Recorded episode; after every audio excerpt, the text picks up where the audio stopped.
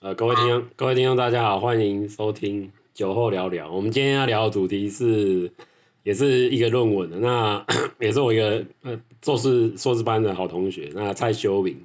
那我们今天请他介绍他的毕业论文，然后他的动机，还有他有出国发表的一些心得，然后一些过程其实蛮有趣的。那请就为今天节目来分享给大家这样子。哦，唐兰你好，哎，各位听众大家好。你好。呃，我的论文题目是结合多形态知识表格之扩增实性行动学习模式学习成效分析，以恐龙博物馆为例啊。嗯。他其实当时写这个写这个呃论文啊，其实一开始因为一开始因为工作的关系嘛，其实离那个香港路那个博物馆很近啊。嗯。一开始的出条就是它了。嗯，那个时候是想要做很多方面的一个东西啦，但是因为老师的关系啊，还有一些技术的问题啊，还有一些一些，反正就一些不可抗力的因素啊，其实后来才会改用这种多形态知识表格。那扩增实际这个东西原本就是在我，在我因为这几年的关系比较好嘛，加上我一些。大学同学其实有在做游戏，那其实对这个领域来讲，其实算是蛮蛮蛮清楚的啦。所以其实当时在写这个论文的时候，其实很多人都觉得说，哇，一个银行员去写什么扩增实境很奇怪。嗯。啊，不过不过后来，因为我觉得写这东西是兴趣啊，因为我觉得只有跟自己兴趣有东有关的东西，你论文才写得下去。虽然说过程还是蛮辛苦的，不过其实其实基本上写出来的东西，其实我觉得还蛮有趣的。其实写到后来，然后刚好这一篇因为题材比较接嘛，所以其实当时有去新加坡发表。啊嗯。那其实蛮多，那时候在在新加坡国立大学的时候，蛮多一些国外的一些教授啊，还有一些学生，跟我都来跟我讨论这这个东西啊。因为其实他们其实不太清楚的，大概就是什么叫做多形态知识表。其实多形态知识表格，它是一个，就是一个很，它其实算是一个呃，就是类似那种三层式架构的。三层式架构，嗯。在，对，就是它其实就是，例如说你在看某一个东西的时候，你不能看表面，它还有一种延伸的方向。例如说你在看。就是以我这个恐龙博物馆为例啊，因为我的主角是恐龙嘛，对不对？嗯。所以恐龙其实它它有所谓的物种，物种是其他就是恐龙很多很多种种类嘛，而其实它有直接这种，因为它的演化过程。那另外就是它它的后面的进化，嗯，其实它就演化时间轴，它其实就是已经变成原本是平行线变十字线，那如果再加一些，例如说加加上像是它可能有一些植物链的关系，是就变成哎、就变成多个形态的方式，同时在看看这个动物。比如说，我现在看暴龙，暴龙的后面是什么？前面是什么？然后其实就是它在白垩纪，在侏罗纪，它它呃它的它的祖先，它的后代就是叫。那它因为它在食物食物链的顶端，所以它可能会有所谓的哎、它的下面。它它它大大部分它会吃什么东吃什么东西嘛，所以会有食物链的一个关联。那加上它会有演化一些过程，就是说，哎，从白垩纪到哎侏罗纪到白垩纪这段时间，它的藻，它讲怎么去做进化，或者是做退化这些东西。那其实这个都是在在透过扩增实境的方式，当你去点了那个恐龙的图片啊什么东西，它可以显示出。恐龙的模型，这就是其实就是因为结合现在的一些东西。还有针对这个博物馆的一个设计，那你这边大概花多久时间去把这个扩增实境的整个架构把它完整，或是然后它制作的过程有什么比较需要克服的难题？这样子，对，这个跟大家分享一下。其实扩增实境博物馆的东西啊，其实我觉得最主要的东西应该是。你要去跟博物馆馆方去谈，嗯，场地租借的事情。那其实那个时候，老师有跟我去去去拜访那个博物馆，那刚好他们博物馆方面因为跟跟教育有关，其实他们都还蛮乐于配合的。嗯。那其实一开始在选定恐龙的部分，其实是比较麻烦，因为其实你知道博物馆里头有很多恐龙，它有大有小。嗯、那那因为其实像我们的用的载具是用平板，嗯，平板要呈现出一只恐龙模型，你可能就不能跟跟你看到的东西差太多。嗯。所以像什么很大只那种腕龙啊，那种那种什么那什么，反正就是很大的那种龙，基本上都看不太出来。是。那其实后来还是有办法克服的，就是利用图卡的方式，直接找图卡。不然其实很之前一开始是要找恐龙的骨头。嗯。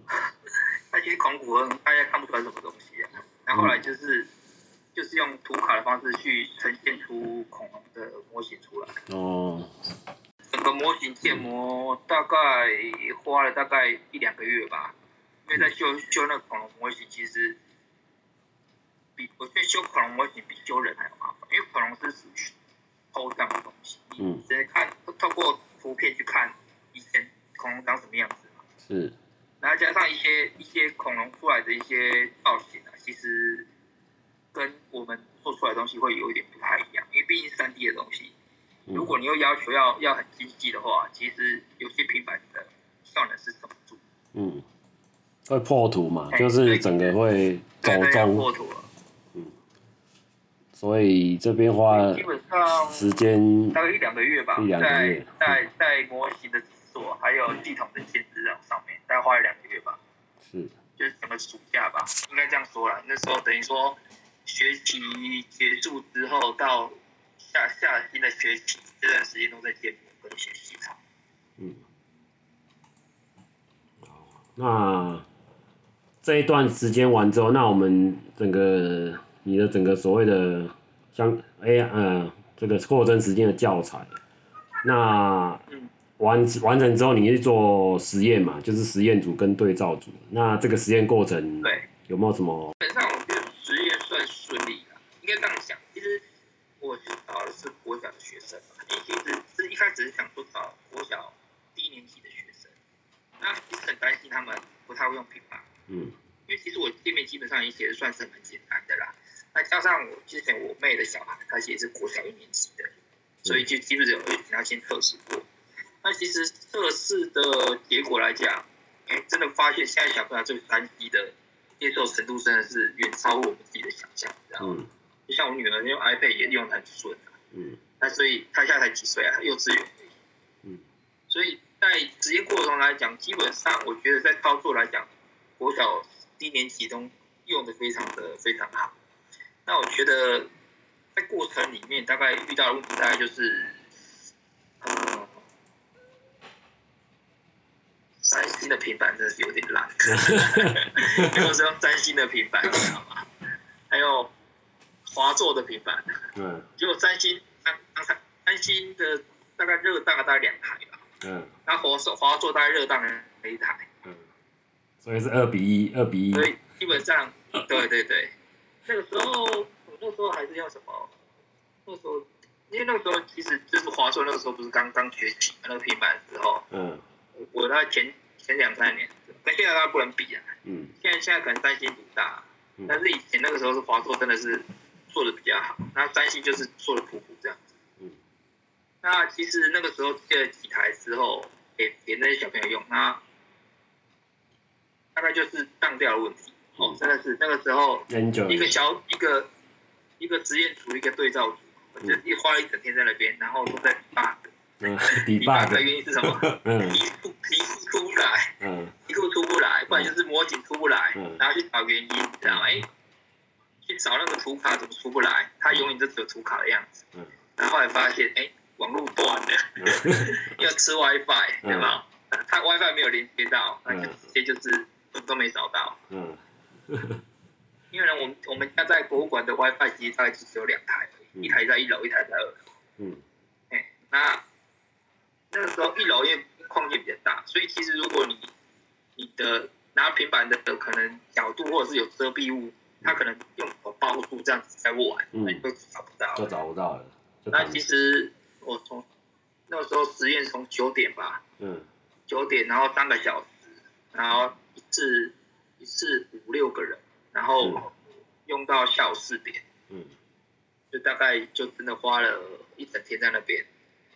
那有些基本上大部分都算顺利的，那这就是就是一些机器的问题。所以你实验，那我那，所以你实验就是只有一次就搞定了嘛？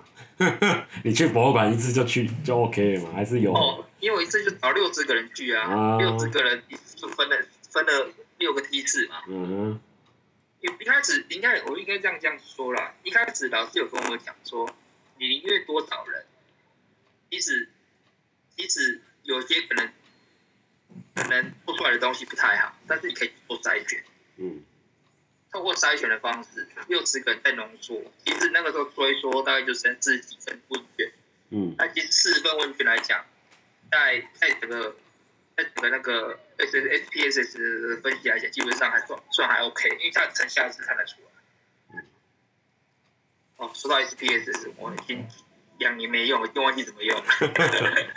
没关系，这个这个已经是懂做呃问卷设计一定会用到的。那就是除了你一次六十个人，啊、所以你当天一天就搞定了嘛。然后你的平板数量大概有几台？你要分发多少台？我一是十台啊，嗯、就十就十个人，就是五个对照五个实验组，嗯，还分六六个梯次啊，嗯嗯，啊就等于说分六，就是因为那个时候找了两班，两班，然后一个是上午一个下午，然后就是等于说一班三十个人。嗯，就是分上午一组，下午一组，然后就把它做完，做完之后开始做分析啊。嗯。好。基本上，呃，主要来讲，认知部位就是指说，他对于理解这个东西，因为认知负荷大概分了两个形态啊。嗯。一个是所谓的针对我的系统，它的认知，它应该说，认知负荷指的是它的精确程度，就是它呃。界面是不是够人性化？然后对使用者来讲，他会不会有操作上的困难？这叫认知的负荷。那心智负荷呢？就是指说，哎，当你在操作这些东西的时候，哎，你在使用这个使用这个系统，然后再学习这个东西，它的负担程度的影响力高不高？因为就是说你在学习这个东西，透过这个平板来来操作这个东西。那在问卷里头都有这样子的一个调查，就是说，哎，透过这样平板的方式去学习，跟你在纸本上面学习，在书本上面学习，用讲解的方式去学习，它的负荷的程度会不会比较高？嗯，这主要是其实问卷当中就是做这些负荷的一些分析啊。嗯。然后主要就是因为其实以这两个当时会写这两个部分，就是因为这两个的实验结果是有比较明显的一个差距。所以其实我会把它写在我的结论里头。是。那其实，呃，以扩增实际来讲，它原本就是要辅助学生去学习东西。嗯。所以它我们在我们在做这个东西来讲的话，当然是希望它不要会增加学生的负担，相对的就是在学习这个过程中，可以加快他学习认知新的东西的一些方式啊。其实。其实扩散实境它它好处就是它可以在书本以外额外去连接一些额外的东西。嗯。像我的我的教材里头，它就去连接到一些网站、一些一的一些影片。那这些东西基本上是从书本上面是看不到的。那可以透过一些延伸学习的方式去获取一些东西啊，这也是获得实境的一个好处。User 能力是不是也取决于你这个学习系统成不成功？还是你这学习系统可以否任何年龄层去做调整，这样子。其实这套系统啊，其实当时其实主要是否低年级的学生。那为什么我会想说否低年级的学生？因为你要想想看，去博物馆的客群，那基本上大部就是小朋友去户外教学。因为你如果说什么国中生啊，他们要去逛博物馆。原本就会比较少，嗯，那所以当时这套系统原本是针对几年级学生。那其实做出来之后，跟做完实验之后，其实馆方有一直希望可以把这套系统授权给他们使用。嗯。那其实我是我你也知道，我那论文是为了改改东西出来。其实有些系统界面其实没有做到完善，因为它就是一人做出来的东西。是。那其实当时广发是说，他其实是如果可以取得他们的，就是我取得我的授权的状况下，他们可以去优化这些系统。嗯。因为其实当时就是像我资料库是架设在云端上，然后我的平板，平平板那个时候其实是都是跟人家借。那其实有些东西。都是属于很干净的。那其实有些不可抗的因素，就是在系统界面上面来跟连接部分来讲，那其实我都不能保证说它是不是每一次都可以我我在在操作上都可能没问题。嗯。那以那一天实验来讲，当时也是有出一些问题，所以其实我个人比较心虚啊，加上我比较我觉得这东西没有可以好到可以给他们来去用。所以其实当时就是想说，时间做完就算了，其实把它封一下。那其实 其实后来那个广发也有跟我讲，问我说：“哎，那你做完了，那你那套系统都放在那边，不是很可惜吗？”就虽然很可惜没有做，可是我觉得因为扩增实性这东西一直都在进步了。那其实我们写的东西就是基本上是否教育用的。那教育这东西也是会每学期都会变动。那那我是希望说，如果后面有一些比较好的一些。一些界面来讲的话，那我可以，如果是说有人需要像我这样的资料的话，我是可以提供给他。但是如果是要用我的系统的话，那时候基本上是没有授权给他。嗯，因为我是真的觉得这种自己做出来的，啊，就是堪用而已。堪用，就是一个 mo，就是一个原原原始的 portal 台，就是第一第一版的这样子。对对。那 portal 台的其实这样。以这个时间来讲，算是蛮厉害的，就一人一人一人一人公司，一人公司把它把它完成这样子。在我想想看，有合力，有其他的。花了半年吧。哦，花了半年。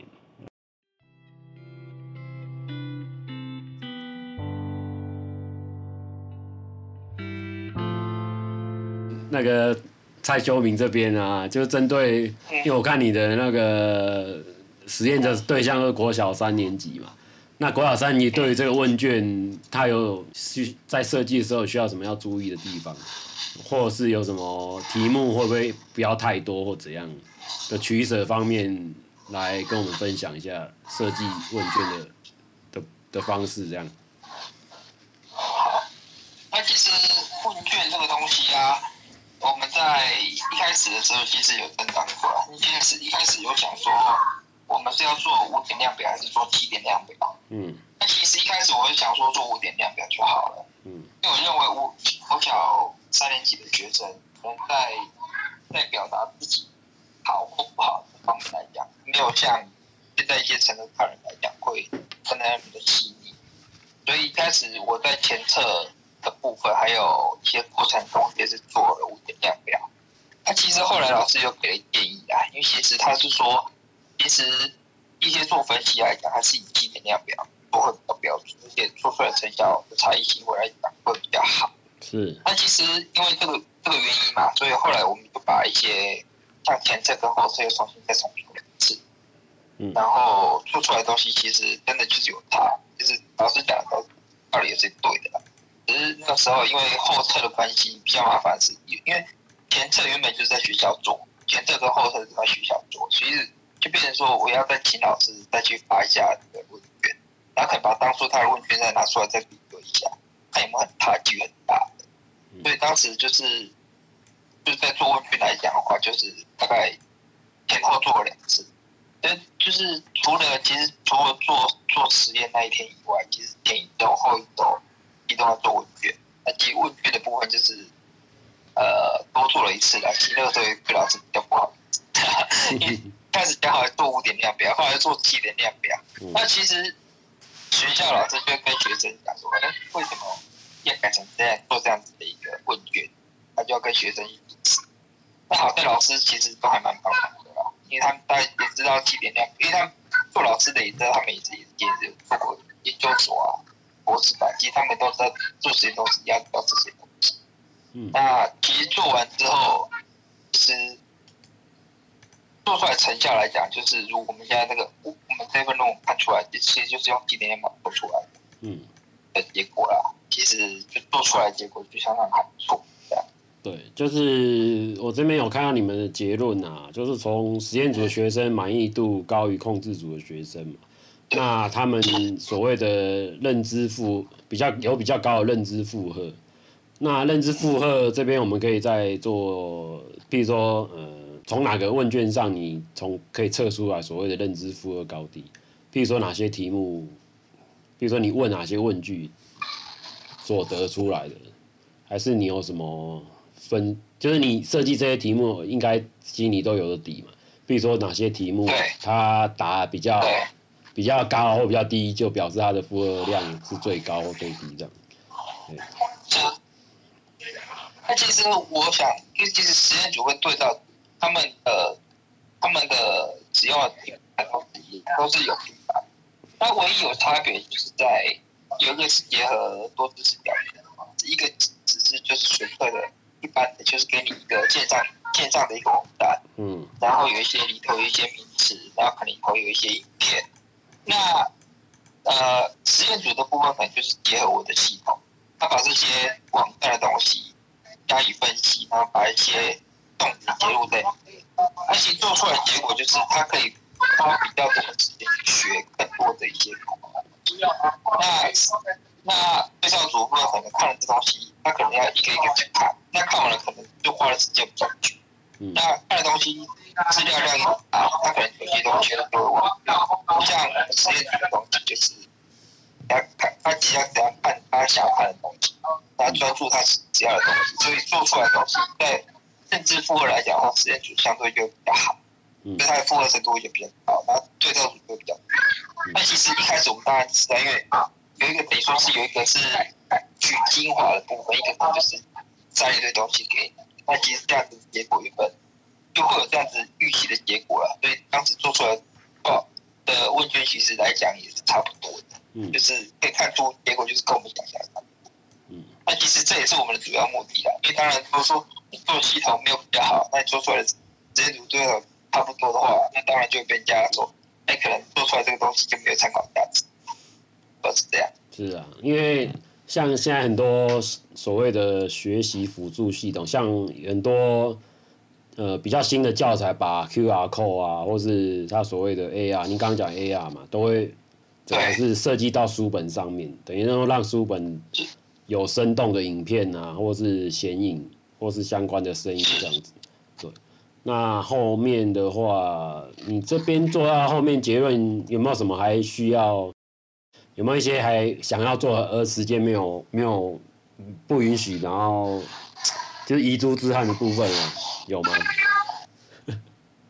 嗯，其实那个时候，因为我觉得这个东西要可大可小吧。嗯。那个时候是其实一开始是要做大概十十只的恐龙啊，那、嗯、结果因为时间的关系，或者删减到五只，嗯，就直接砍半了。就是五个恐龙的数量砍，五个介绍，其实对五个恐龙的介绍这样，是。对对对，那其实一开始是想说，哎、欸，因为一楼的他们那个博物馆的恐龙的物种是非常多啦，嗯，那其实我们做了五只，其实就有点感觉，就是你要一直跳来跳去，跳来跳去，跳来跳去，嗯、而不是像博物馆是，就是我们是到走到这样走进去，然后看到什么物种就可以去介绍这样子。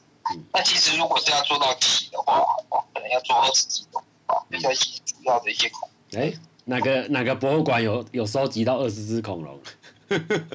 我老是说，他他他当然是说，我我刚才讲说，他他恐龙可能没有展示到所有什么东西都有，嗯、但可能他就是说，哎、欸，这个有三角龙的什么一个脚印嘛，嗯，他可能这个是用头，而其实它呈现一些恐龙东西。局部的，真的，你如果真的去要去看的话，其实它里面的其实还蛮多的。嗯、是，它有些恐龙的化石没那么多，但是它有一些是用别的方式呈现。哦。像琥珀这样东西啊，还有像一些植物啊，其实它是跟恐龙有一些相关性。是。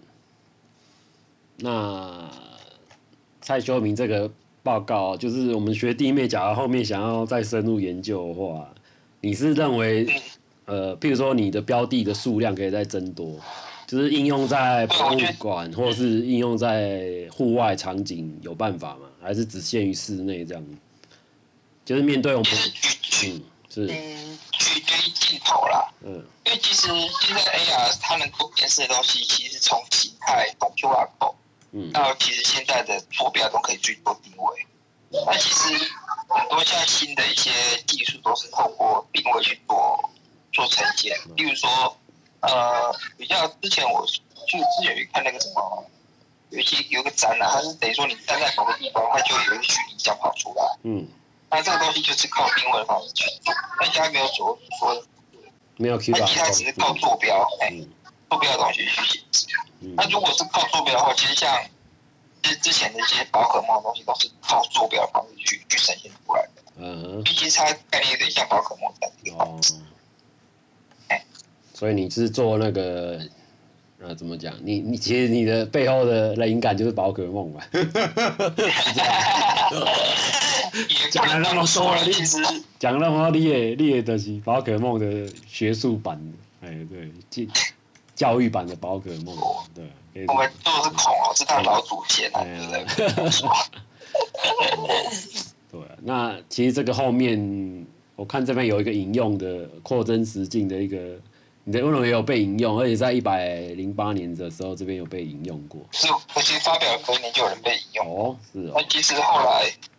后来其实你也知道，其实后来还有所谓的 MR 啦，MR 的 MR 的东西其实是应用性更广，它只是说 AR 的入门门槛会更低一点，所以其实因为 AR 的东西其实只要靠手机就可以就可以实现的，那 AR 的话可能就需要用到笔记那些东西才把它实现。嗯，那所以说 AR 的东西其实在这几年基本上还是会继续的跑起来，因为像像之前。Apple 的东西，它其实也开始有这个 AR 嗯，那其实 AR 东西其实会至少在这两年还会非常的夯。那只是说做做这个主题，一个人做这个主题其实是非常的累。嗯，我必须说了，建模那些东西，如果你没有基础，用我这样去做这些东西，其实相对相对别人来讲会会比较累了。嗯，因为我大学去做是做游戏，那个时候就是做建模。是，所以基本上模型对我来讲，其实就是把用三 D Max 去把东西勾勾勒出来，然后套些骨架就做出来。嗯，那如果没有一些一些基础在，一个人要去做这个系统来讲，其实是会非常非常累。嗯，好，那各位对我们蔡修敏啊的 对论文有有兴趣的话，我们可以到全国硕博士论文这边去搜寻。那它的关键字你可以打哎，他的本名叫蔡瑞敏哎，然后东吴大学这样子，然后他的其实他的电子全文要到二零二四年一月二十二才可以公告。那你们想要想要看纸本论文的话，可以到现呃国那个国家图书馆这边去直接做资源，然后或者是直接到哎东吴大学有了吗？东大有有有，东放一份啊。哦，东东吴大学有放一放一本精装本，对，就大家可以去借阅来拜读一下。呃，你你这个论文有放你的那个 AR 的图片吗？就是说展示出来的。里面有啊，里面都有啊。哦，然后还附还附下载连接吗？有吗？都已经不来都在。让让让后面的学弟妹继续研究啊，这样也不错。啊，不行啊。